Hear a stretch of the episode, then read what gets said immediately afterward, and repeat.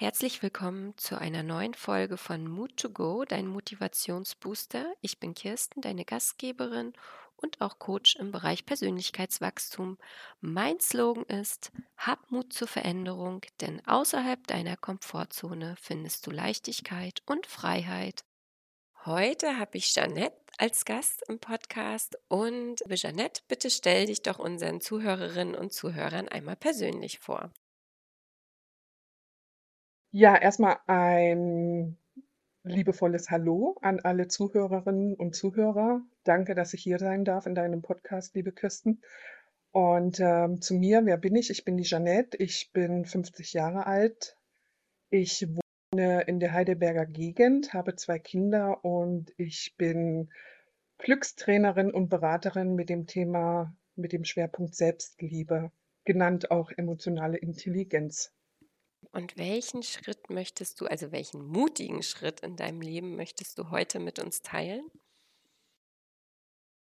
Ja, in meinem Leben gab es viele mutige Schritte, aber die größte, der größte Schritt beziehungsweise die mutigste Entscheidung meiner äh, Meinung nach war, als ich die Entscheidung getroffen habe, mit 16 Jahren beziehungsweise dann 18 von zu Hause wegzugehen und ähm, ja, in die neuen Bundesländer zu ziehen. Äh, nicht in die neuen, in die alten, Entschuldigung, in die alten Bundesländer zu ziehen.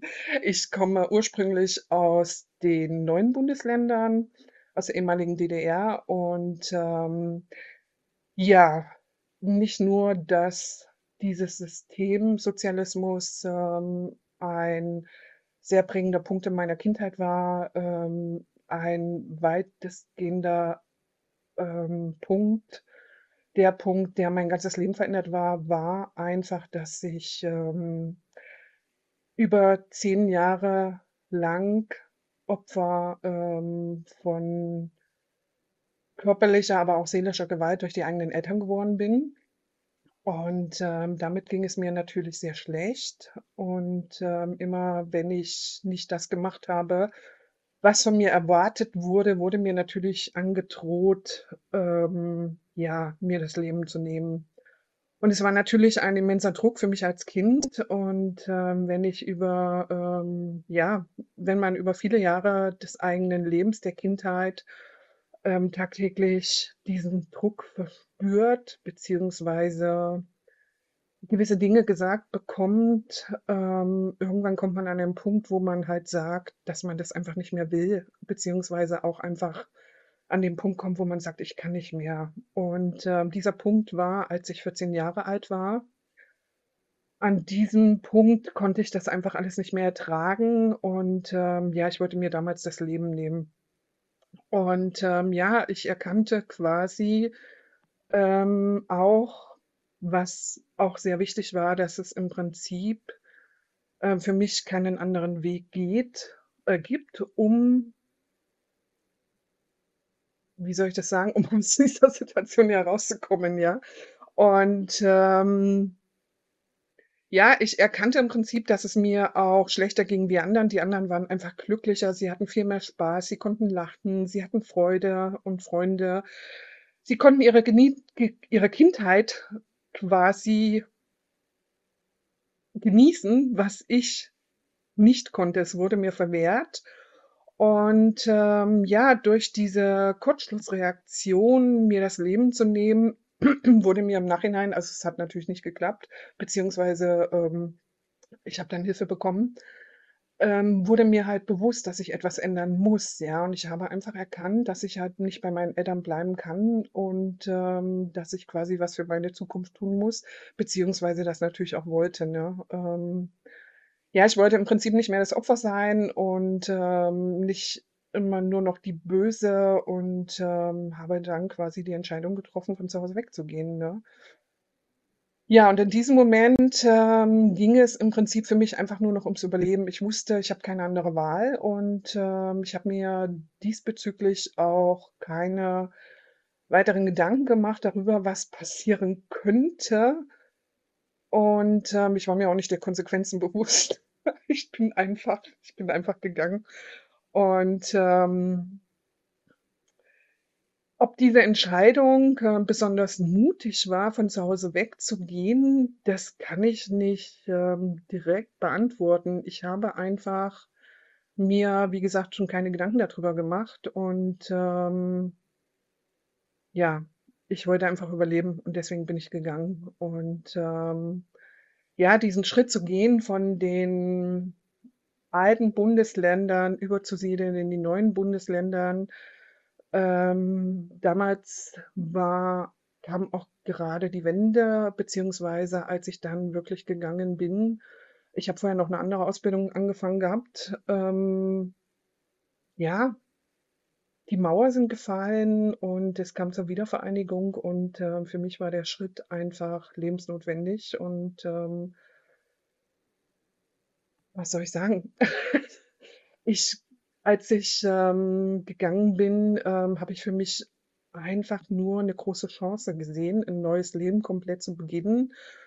Und, ähm, ja, ich denke, ich habe schon gedacht, beziehungsweise ich war mir bewusst dessen, dass es definitiv nicht einfach werden wird.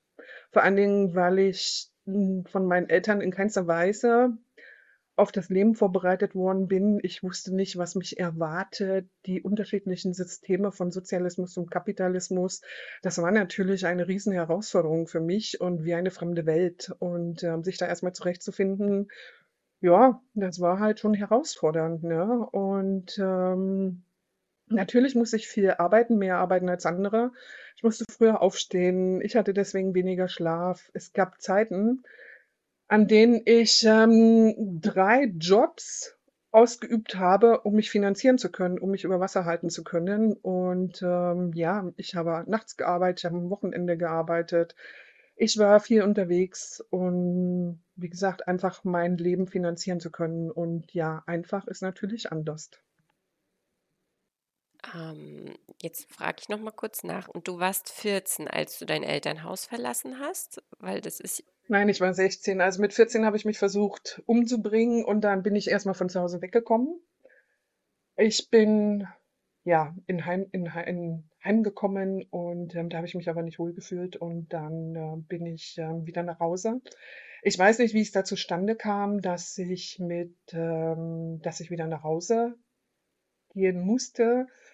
Ich denke auch, dass meine, sage ich mal, Eltern ähm, damals dann auch im Gefängnis waren. Wissen tue ich das nicht, aber ich vermute es ganz stark. Und es gab Zeiten, also nach diesem Heimaufenthalt, da war ich vier Wochen bei der einen Oma, vier Wochen bei der anderen Oma, vier Wochen bei der Tante, vier Wochen beim Onkel. Also ich war unterwegs und das hat sich dann halt hingezogen, bis ich 16 war, da bin, oder fünf, ich weiß nicht genau mehr, wann ich wieder nach Hause bin. Ich weiß nur, dass ich mit 16 meine Ausbildung angefangen habe, damals aber auch schon in ähm, Wittenberg, Piesteritz. Ich komme ursprünglich aus Dessau. Ich bin in Dessau-Rosslau geboren, heute Dessau-Rosslau. Und ähm, ja, dann, wie gesagt, wieder erst nach Hause und dann wusste ich aber, nee, ich kann hier nicht bleiben. Also meine Eltern haben mich dann auch in Ruhe gelassen.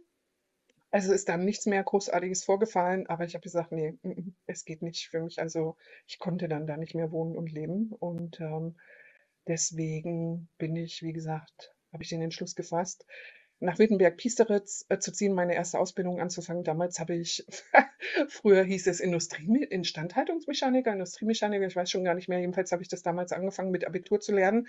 Und dann kam halt die Wende und ähm, dann habe ich mich quasi mit einer, wie soll ich das sagen, Mitschülerin zusammengetan. Wir haben dann immer geredet darüber, ähm, wegzugehen, wegzuziehen. Und sie war quasi auch so ein bisschen eine, die mich so ein bisschen angestachelt hat dazu, ne? Und, ähm, ja, für mich war dann nur noch: „Ich will so weit und so schnell wie möglich von zu Hause weg.“ Ja, und dann hat sich das halt so ergeben, dass ich gesagt habe: „Okay, hier das und das. Ich möchte das und das lernen.“ Ähm, ich habe damals dann meine Mutter hat mich dann unterstützt. Da sind wir, glaube ich, auch schon bei der nächsten Frage, ob ich Unterstützung hatte. Genau, gab es auch eigentlich Ähm, von staatlicher Seite mit 16 dann noch Unterstützung in dieser Wendezeit, wenn man diese, also es ist ja total nachvollziehbar, dass du diese räumliche Distanz äh, zu deinem Elternhaus ähm, gewählt hast. Und wenn du dann eben noch den, den, also die Ausbildung nochmal neu machst und alles wechselst, also jetzt sagst du gerade oder erzählst du ja jetzt gleich nochmal mit deiner Mutter, aber gab es da auch nochmal, also ja irgendwie staatliche Unterstützung, weil mit 16 ist man ja gefühlt auch noch irgendwie ein Kind. Ja, wem sagst du das? Meine Tochter ist letztes Jahr mit 15 ausgezogen. Aber das ist 'n anderes Thema. Ist jetzt auch 16.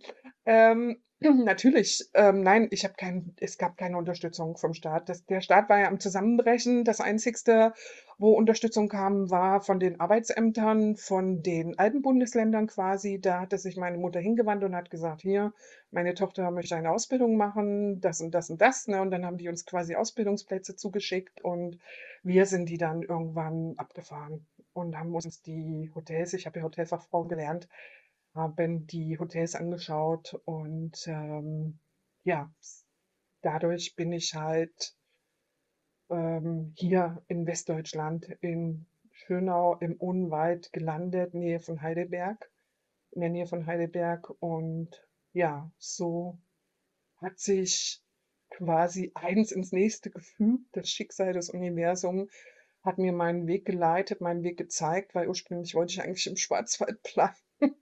Aber meine Mutter wollte damals unbedingt noch 'n anderen Ausbildungsplatz anschauen und ich habe mich dann gefügt. Und ja, so bin ich halt hier gelandet und, ähm, wie's halt immer so ist, ne? Es sollte so sein und seitdem bin ich halt hier. Und fühlst dich dort auch hoffentlich zu Hause nach all den Jahren.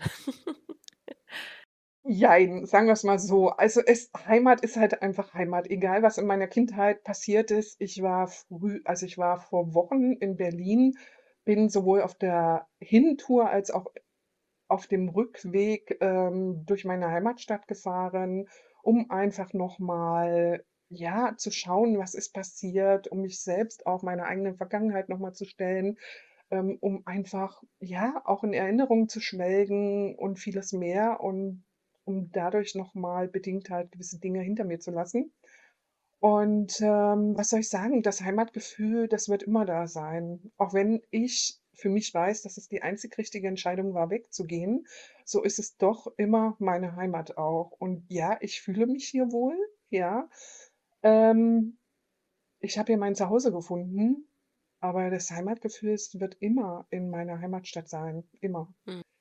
Und, ähm, um noch mal, ähm, darauf zurückzukommen, dieser dieser Wechsel von Sozialismus zu Kapitalismus, hast du da irgendwie noch mal so 1, 2 Erfahrungen prägende Erfahrungen, die du mit uns, ähm, ja, teilen möchtest? Aus der Wendezeit sozusagen?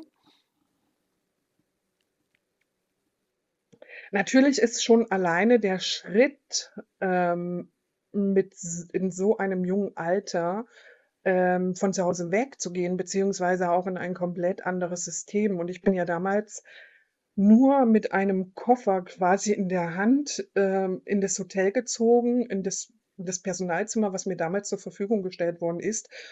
Ähm ein einschneidendes Ereignis, ja, und ein Riesenwendepunkt im eigenen Leben, ja, und, ähm das werde ich wahrscheinlich so schnell nicht vergessen. Das Einzigste, was natürlich war, weil du mich so gefragt hast, ähm alleine von zu Hause wegzugehen und sich der Konsequenzen oder der Folgen darüber bewusst zu werden, beziehungsweise bewusst zu sein das war bei mir einfach nicht so. Ich habe einfach meinen Kopf ausgeschaltet und ich bin gegangen, ja. Ich habe mir keine Gedanken gemacht da drüber großartig. Ich wollte einfach weg, so schnell wie möglich und so weit wie möglich und, ähm ja, das war halt einfach, ähm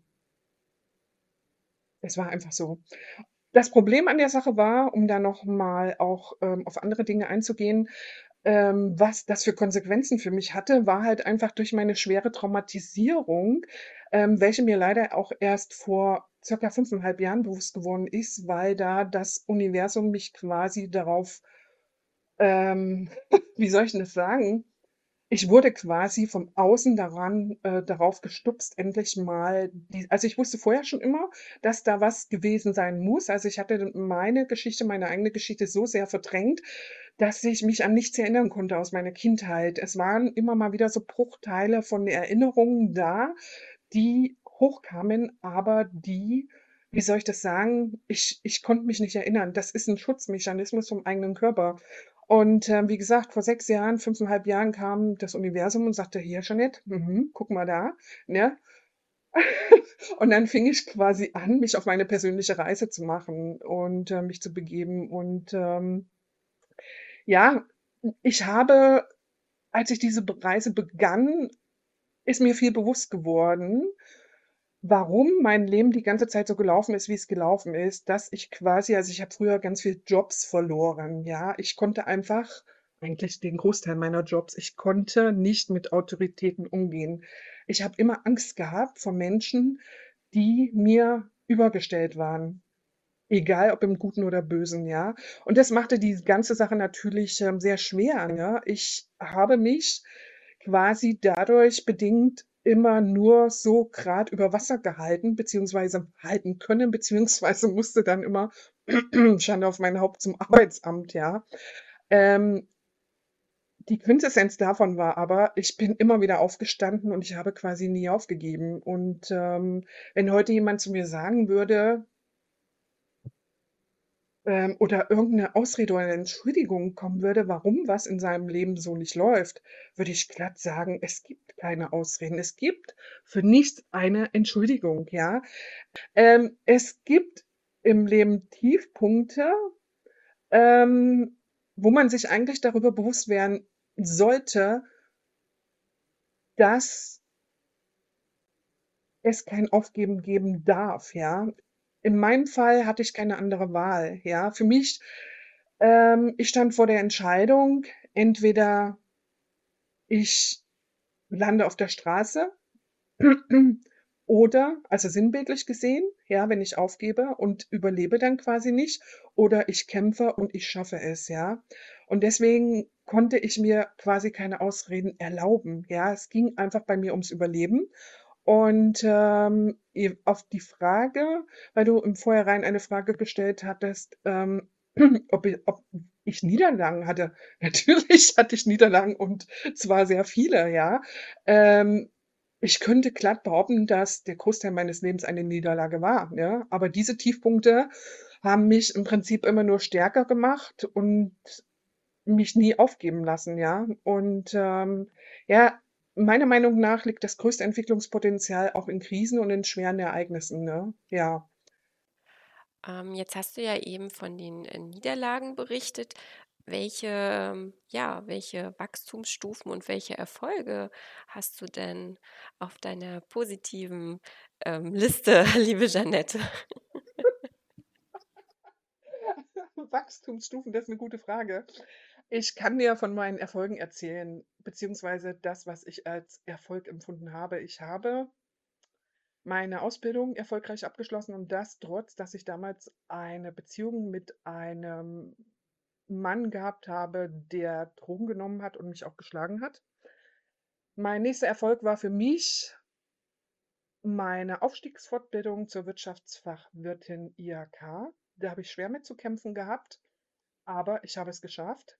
Die Anforderungen der IHK sind in den letzten Jahren drastisch gestiegen und ich musste einfach sehr viel dafür tun, aber auch da gab's für mich kein Aufgeben.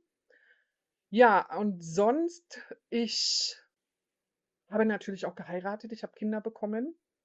Ich habe 27 also eine Ehe 27 Jahre lang eine Ehe, eine glück eine fast glückliche Ehe geführt bis zum Schluss. War fast immer glücklich gewesen. Und, ähm, ja, meine Kinder, mittlerweile 16 und 18, die auf die ich so unglaublich stolz sein kann, weil sie so unglaublich, ähm, liebe, nette Kinder sind, die einfach noch wissen, was Anstand bedeutet, die mir aber zeitgleich auch immer wieder auf meinem Weg natürlich, ähm, unglaublich viel Kraft gegeben haben und, ähm, mir immer wieder also, sie haben's nicht direkt gemacht, aber indirekt durch ihr Sein Ansporn gegeben haben, quasi nie aufzugeben und weiterzumachen. Ja, und jetzt mein Business, was ich aufbaue. Zur Glückstrainerin. Das darf ich natürlich nicht vergessen, ne?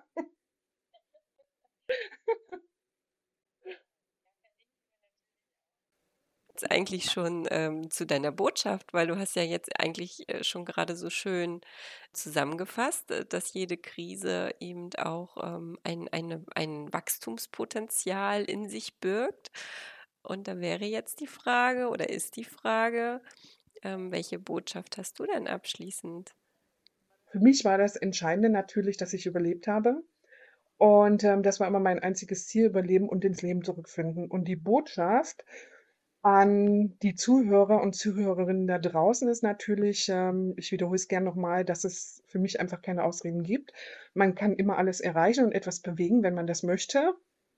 Ähm, man muss vorher nicht glücklich sein, um noch glücklicher zu werden, auch wenn die Aus Ausgangsbedingungen, ähm, noch so schlecht sind. Und, ähm, es gibt immer einen Weg.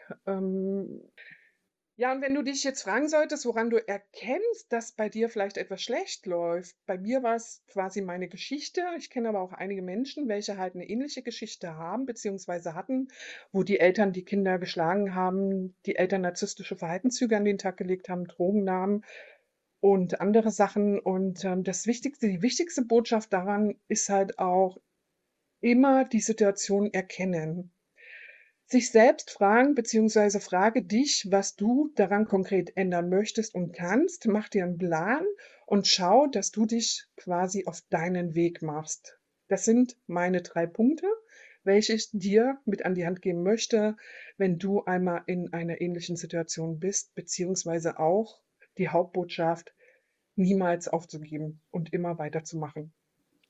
Vielen Dank, liebe Jeanette. Starke Worte nochmal zum Ende. Also vielen, vielen Dank für deine Geschichte, dass du die heute auch, ähm, soweit ich weiß, das erste Mal äh, öffentlich teilst. Also vielen Dank auch für diesen mutigen Schritt. Und ja, ich wünsche dir weiterhin viel, viel Kraft auf deinem Weg. Alles, alles Gute. Ich danke dir für deine lieben, aufbauenden Worte. danke, dass ich hier sein durfte bei dir. Es hat viel Spaß gemacht. Mein Name ist Kirsten Deeth und ich wünsche dir einen fabelhaften Tag. Ich freue mich, wenn du nächstes Mal wieder dabei bist, wenn es heißt Mood to Go, dein Motivationsbooster mit Geschichten, die inspirieren und motivieren. Abonniere dafür gern diesen Podcast, um keine weitere Folge zu verpassen. Und für deine persönlichen Fragen zum Thema Herzdrachen-Coaching schreibe mir gerne eine Nachricht. Wir hören uns. Bis bald.